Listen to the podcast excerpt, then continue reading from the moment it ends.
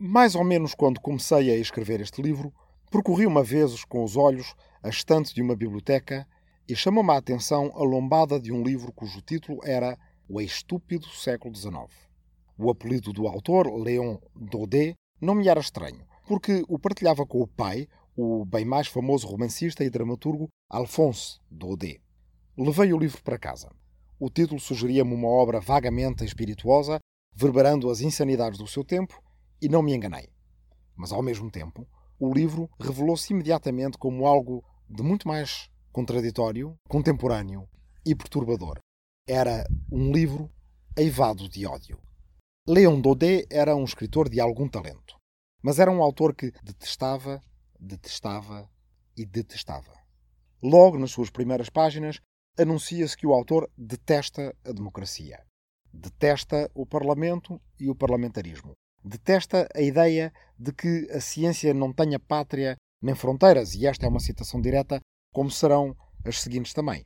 Ele detesta a ideia dos Estados Unidos da Europa e diremos algo mais sobre isto mais à frente. Detesta a ideia de igualdade, a ideia de que o povo queira a igualdade. Detesta a ideia de que a democracia seja a paz. Detesta a ideia de que a ciência seja boa e que o futuro pertence à ciência. Detesta a ideia da instrução laica e, mais ainda, a ideia de que a instrução laica seja a emancipação do povo. Detesta a igualdade entre religiões. Há muitas razões para acreditar que o século XIX tenha sido estúpido, como há muitas razões para encontrar a estupidez em todos os séculos de toda a história da humanidade. Mas as três primeiras razões que Leon Daudet encontra para chamar ao século XIX estúpido não são aquelas que à partida estaríamos levados a prever, mas antes as seguintes e cito. Primeira, o século XIX é o século da ciência. Segunda, o século XIX é o século do progresso. Terceira, o século XIX é o século da democracia. Sublinhe-se, estas são as palavras de Daudet. A ciência, o progresso e a democracia são três razões não para amar, mas para odiar o século XIX. Parafraseando Daudet, a ciência, o progresso e a democracia são as três principais razões que fazem do século XIX é estúpido. Há pouco disse que o livro de Daudet era perturbador, e antes de passar às razões mais profundas por que lhe podemos dar essa qualificação, começo pelas razões mais superficiais. É que, à primeira vista, lendo o livro sem nada saber do seu autor, como eu o fiz, é perturbador naquele sentido mais prosaico em que demoramos um pouco, confusos, esfregando mentalmente os olhos, até percebermos que Daudet odiava o século em que nascera pelas poucas razões pelas quais nós hoje ainda o poderíamos prezar. Já sobre o colonialismo, o racismo ou o imperialismo, Daudet não tinha nada a dizer porque era a favor do colonialismo, do racismo e do imperialismo. Leon Daudet era um daqueles autores para quem a palavra reacionário foi inventada no seu sentido original. No entanto, apesar de utilizar a palavra detestável com uma frequência obsessiva e outras semelhantes como nojento, medonho, asqueroso, numa imagética muito violenta do seu discurso, ele constrói apesar de tudo, ou se calhar, acima de tudo, uma técnica sedutora com que supostamente pretende abrir os olhos aos seus leitores, como ele alega ter-lhe acontecido a si mesmo. Nisso, ele é irresistivelmente parecido com uma série de escritores, influenciadores e opinadores da nossa época que, apresentando-se como supostos combatentes contra o politicamente correto, contra a sinalização de virtude, contra a justiça social, no fundo mercadejam ódios e polarização. Nesse sentido, Leon Daudet é um antepassado da extrema-direita atual. Duas palavras sobre a sua biografia permitir-nos entender de que tipo de figura estamos a falar. Não só Leon Daudet era filho de um pai famoso, como era filho de um pai que era famoso, republicano e de esquerda. No fim da sua juventude, Leon Daudet casou-se com Jeanne Hugo, que por sua vez era neta de Victor Hugo, juntando assim duas dinastias de celebridades literárias republicanas, progressistas e de esquerda. O casamento entre Leon e Jeanne deu em divórcio e Leon passou a atacar o avô da sua ex-mulher Victor Hugo e atacar também todas as ideias que viessem dele, embora continuasse a reconhecer-lhe, e como não, o gênio literário. Talvez daí o ódio à ideia de Estados Unidos da Europa, então florescente, depois de ter sido apresentada pelo mesmo Victor Hugo no Congresso Internacional da Paz em 1849 e reiterada depois em 1867, já transcendendo o simples europeísmo, Como dizia Victor Hugo, a ideia do século XIX chamar-se-á Europa. E nos séculos futuros, mais transfigurada ainda, chamar-se-á Humanidade. E Leon Daudet detestava também essa ideia. No entanto, Daudet não acredita os desaguisados familiares pela sua viragem à direita, atribuindo-a antes àquilo a que chama a grande questão judaica. De facto, naquela época, como noutras, não é preciso escavar muito para, em cada reacionário ou extremista da direita, encontrarmos um antissemita. Leon Daudet virara à direita com o caso de Dreyfus, a famosa falsa acusação de espionagem contra um capitão do exército francês, Alfred Dreyfus, que era judeu. Ao recusar-se a acreditar que os poderes militares e judiciais se tivessem encarniçado contra um inocente, como Émile Zola e outros provaram para lá de quaisquer dúvidas, Leon Daudet fez parte daqueles que só poderiam justificar a conspiração real, mas limitada, através do recurso a uma conspiração imaginária maior ainda e ilimitada, na qual a culpa teria inevitavelmente de ser dos judeus. Ou, recapitulando, para poder recusar a ideia de que alguns poucos no exército tivessem conspirado para prender e condenar um colega judeu, Leon Daudet acredita que os judeus internacionalmente conspiraram para poder julgar e condenar na praça pública as Forças Armadas Francesas. É bom ver onde a obsessão e a paranoia levaram Leon Daudet.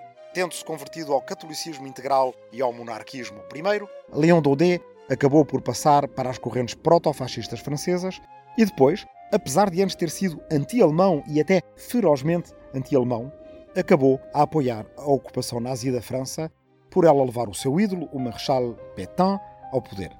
Léon Daudet morreu em 1942, numa França ocupada pelos nazis, o que talvez o tenha salvado de uma condenação por colaboracionismo após a libertação, tal como essas condenações apanharam alguns dos seus companheiros de lutas intelectuais e políticas.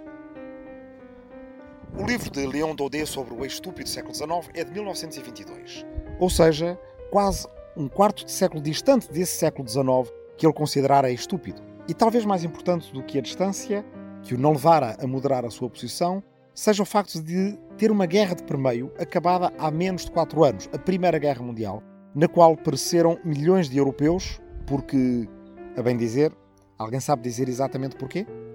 Bem, Leon Daudet não participara nessa guerra, que apesar de toda a mortandade seguida logo depois pela mortandade de mais de 60 milhões de pessoas da gripe espanhola, não levaram a dizer que o seu século XX fosse estúpido, ao contrário da impiedade, da falta de complacência com que ele acusa o século XIX de estupidez por causa da ciência do progresso e da democracia. Mas Leon Daudet não participou na Primeira Guerra Mundial, apesar de nessa altura já se dizer nacionalista e ter usado a sua pena a chamar traidores à pátria a todos aqueles que ele considerava não serem do seu campo político. Claro, Jean Jaurès, o líder socialista que tinha apelado à paz na Europa e à greve geral dos trabalhadores europeus contra a guerra antes de ser assassinado nas vésperas da Primeira Guerra Mundial. Mas também, e de novo, o próprio capitão Alfred Dreyfus, que, no entanto, se voluntariou para ir para a frente de batalha na Primeira Guerra Mundial e, apesar de velho e alquebrado por anos de prisão e por uma perseguição judiciária, cumpriu com o seu papel na defesa da França na Primeira Guerra Mundial.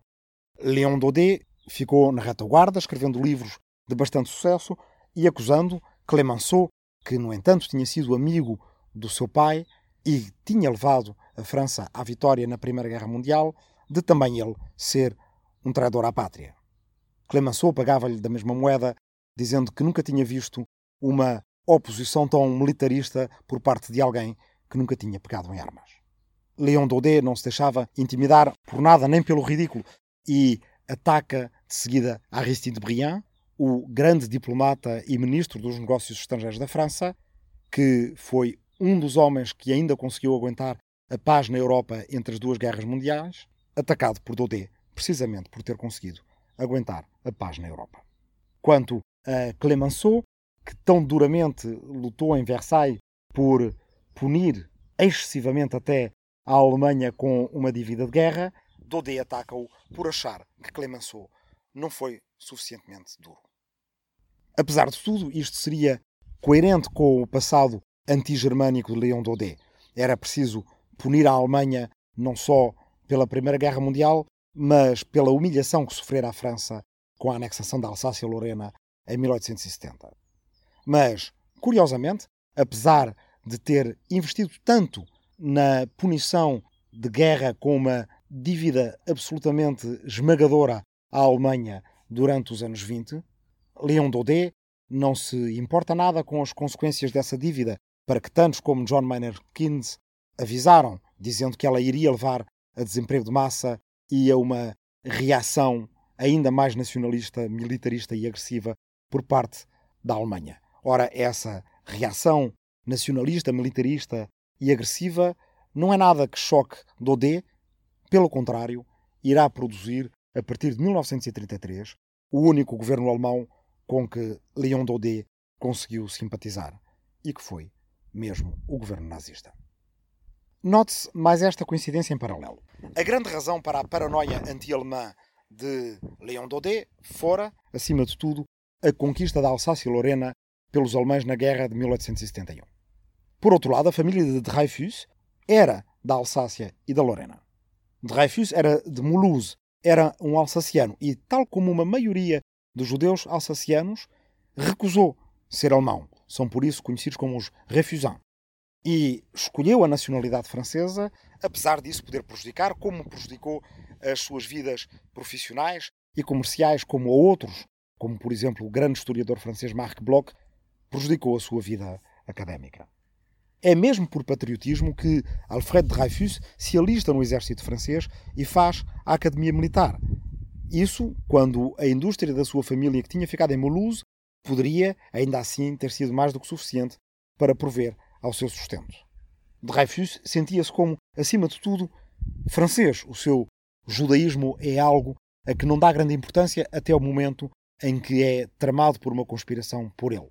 Por outro lado, os anti-Dreyfusards, como Daudet, apesar de permanentemente e dramaticamente traumatizados pela perda da Alsácia, não valorizam em Dreyfus, como não valorizarão nos outros judeus alsacianos o facto de estes terem escolhido ser franceses não lhes valorizam, não lhes reconhecem sequer esse gesto de patriotismo.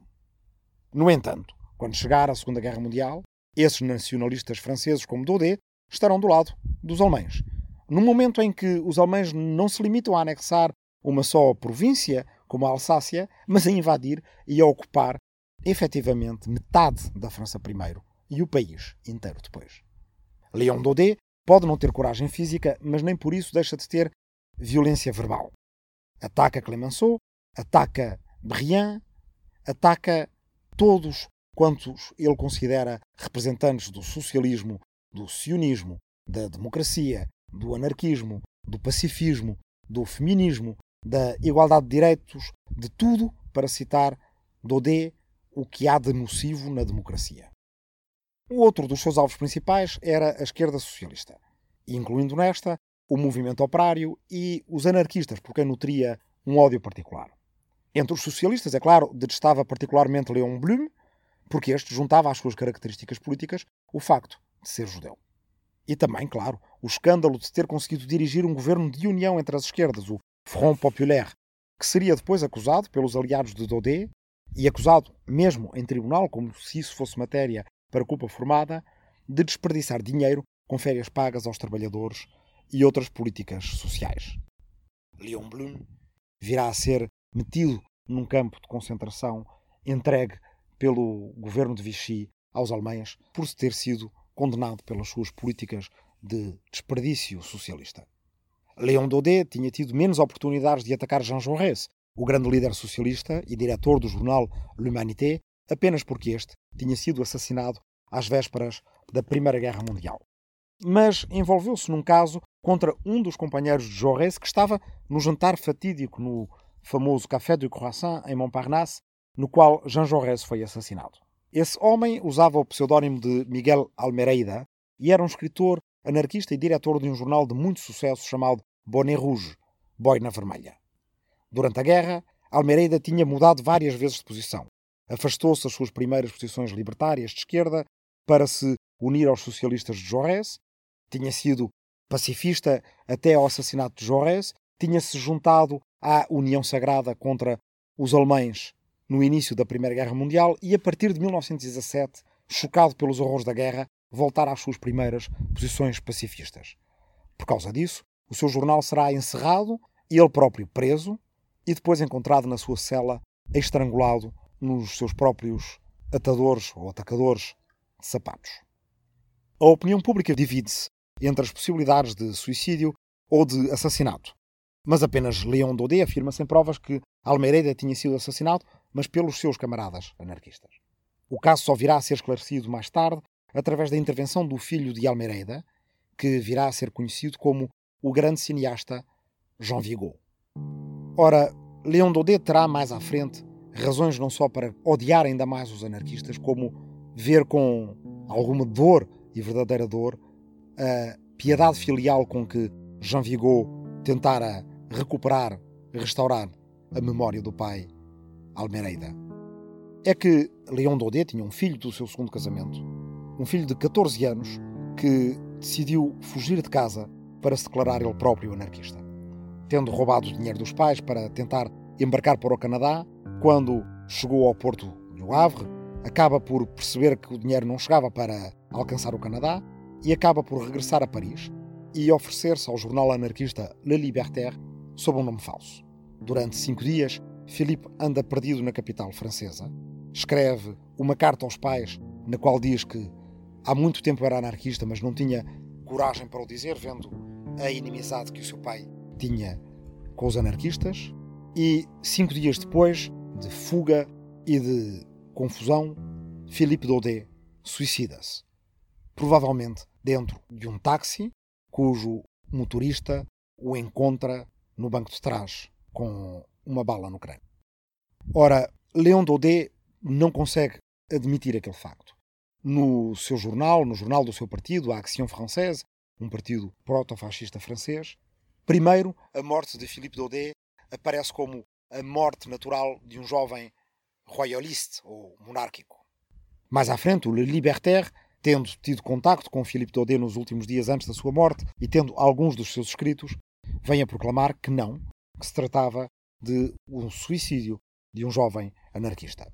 Leon Daudet muda então de posição e acaba acusando os anarquistas de terem assassinado o seu filho, levando os anarquistas ao passo raro de utilizarem os tribunais e a justiça do Estado para o acusar de difamação. O mesmo acontece, aliás, por parte do motorista de táxi, a quem Leon Daudet acusa de ser um agente da polícia que estaria, é claro, metido na conspiração. Apesar de muita gente se sentir em empatia com Leon Daudet, que tinha acabado de perder um filho nas circunstâncias mais terríveis, a verdade é que ele acaba condenado mesmo a pagar uma indemnização por difamação e a cinco meses de prisão, de que acaba por ser solto com tolerância pela sua condição de pai que acabara de perder um filho. A vida de Leon Daudet é assim feita de tragédia, de ódio, de encontros e desencontros dramáticos, em geral terríveis para a vida de todos os envolvidos. Mas por que falar de Leon Daudet hoje? Ele não é um grande escritor e ele não é um herói da história.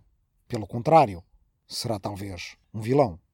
Mas confesso que na economia deste livro a sua presença, sendo dissonante, é por isso mesmo necessária. Até agora, abusando da liberdade que o plano idiosincrático deste livro me permite, tenho tratado de figuras que, se bem que nem sempre heroicas, são na maior parte das vezes exemplares. E por que não admiti-lo, em todos os seus defeitos, eu gosto delas. O facto é que não gosto de Leon Daudet, e é melhor admiti-lo caso vocês ainda não o tivessem percebido. Mas na época de Leon Daudet, muitos gostavam dele. Leon Daudet elogiou profusamente Mussolini, Salazar e Franco e foi correspondido entre os círculos da extrema-direita europeia, do fascismo e do integralismo. O Estúpido Século XIX foi um livro muito estimado e citado em Portugal por Rolão Preto, chefe dos integralistas ou fascistas portugueses, mas também por Bruxado Coelho, amigo de Salazar. Neste livro, como já foi dito, ocupamos-nos principalmente dos lados B da história E por isso, ao não tratarmos diretamente da Primeira Guerra Mundial, ou da Segunda Guerra Mundial, ou mesmo do período de entreguerras, já subejamente conhecidos, é impossível entender o que viria a acontecer nesses tempos sem entender de onde vinha o ódio que animava figuras como Léon Daudet e muitos outros. Habituamos-nos, por exemplo, a pensar que o fascismo nasceu em Itália nos anos 1920, o que, em sentido estrito, é evidentemente verdade. Mas o caldo cultural que criou o fascismo e os seus afins é impossível de entender sem entender a França do final do século XIX e do princípio do século XXI. A França em que se formaram figuras como Léon Daudet e outros de que falaremos, como Edouard Durmont ou Charles Maurras.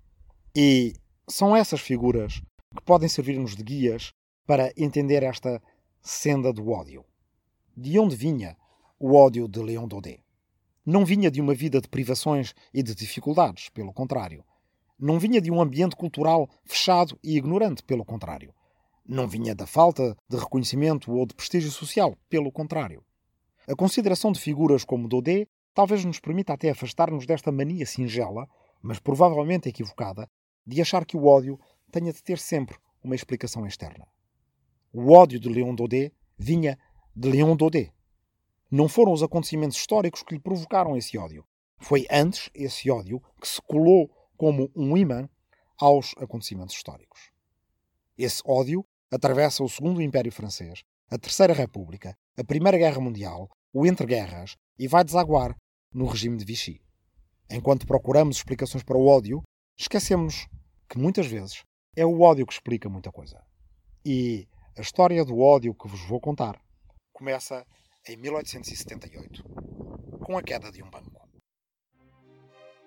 Agora, agora e mais agora, Seis Memórias do Último Milénio é um podcast de história para tempos de quarentena, para ajudar a passar o tempo e a pensar o tempo.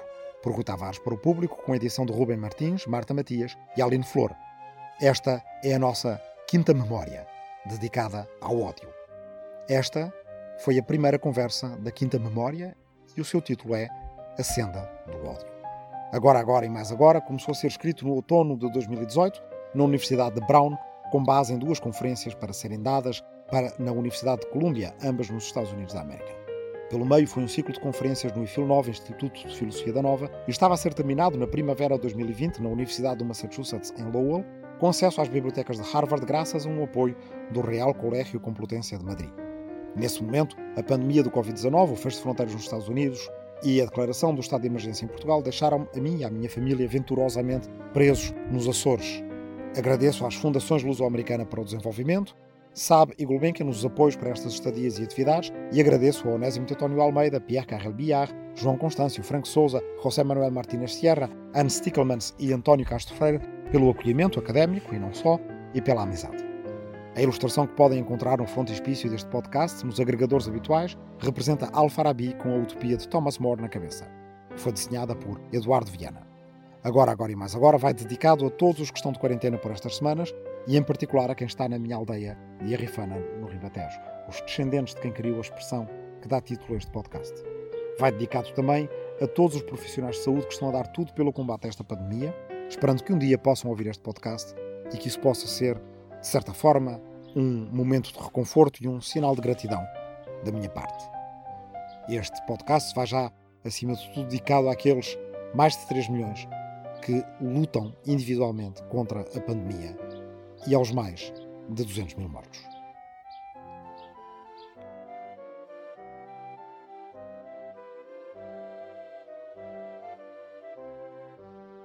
O público fica no ouvido.